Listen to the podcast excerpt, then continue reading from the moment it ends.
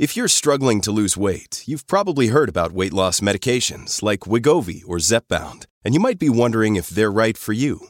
Meet PlushCare, a leading telehealth provider with doctors who are there for you day and night to partner with you in your weight loss journey. If you qualify, they can safely prescribe you medication from the comfort of your own home. To get started, visit plushcare.com slash weight loss. That's plushcare.com slash weight loss. plushcare.com slash weight loss.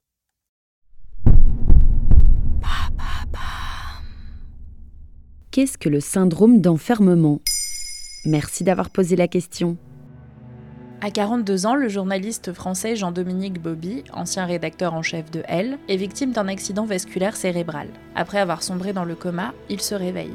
Mais il ne peut plus bouger, à part une paupière.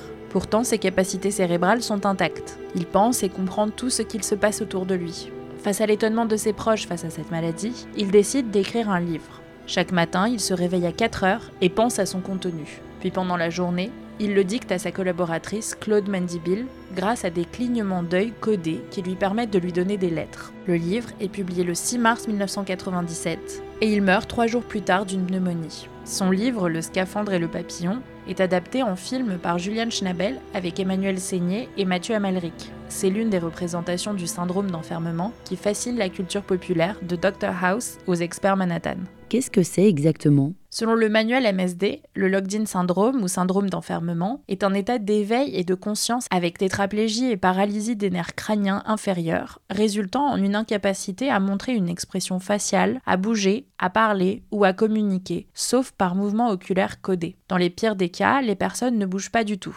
Lorsqu'ils peuvent bouger, ce sont souvent les proches qui remarquent parfois des mouvements systématiques oculaires ou des paupières. En bref, les patients sont donc emprisonnés dans une enveloppe corporelle. Selon l'association du locked-in syndrome en France, 500 personnes seraient touchées dans le pays. Et c'est dû à quoi? En général, le locked-in syndrome est causé par des hémorragies cérébrales qui peuvent être dues à une pression élevée, un abus de drogue, une tumeur au cerveau, un trauma crânien, une infection ou une maladie du cœur. Le cerveau devient incapable d'envoyer des informations au corps des victimes, y compris respirer ou déglutir. Par conséquent, elles ont de grandes chances de décéder rapidement. Mais dans certains cas, les victimes récupèrent certaines de leurs fonctions. Et dans des cas difficilement explicables et extrêmement rares, elles récupèrent totalement. On connaît des cas Oui, par exemple le cas d'une femme britannique, Kate Allat. Elle a un AVC en 2010, elle se réveille du coma sans pouvoir bouger, mais au bout de quelques temps, elle sent qu'elle peut bouger un pouce, réapprendre à bouger, parler et marcher. Mais on connaît un cas plus étonnant encore celui de Gilles Avni, dont l'histoire est racontée dans le documentaire Arte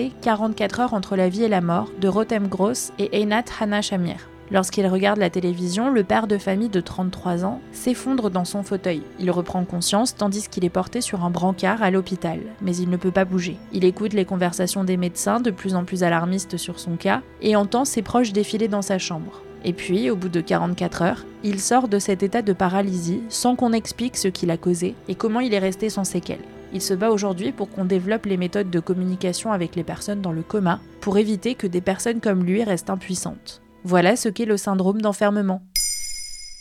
Maintenant, vous savez, un épisode écrit et réalisé par Antonella Francini. Ce podcast est disponible sur toutes les plateformes audio et si cet épisode vous a plu, n'hésitez pas à laisser des commentaires ou des étoiles sur vos applis de podcast préférés.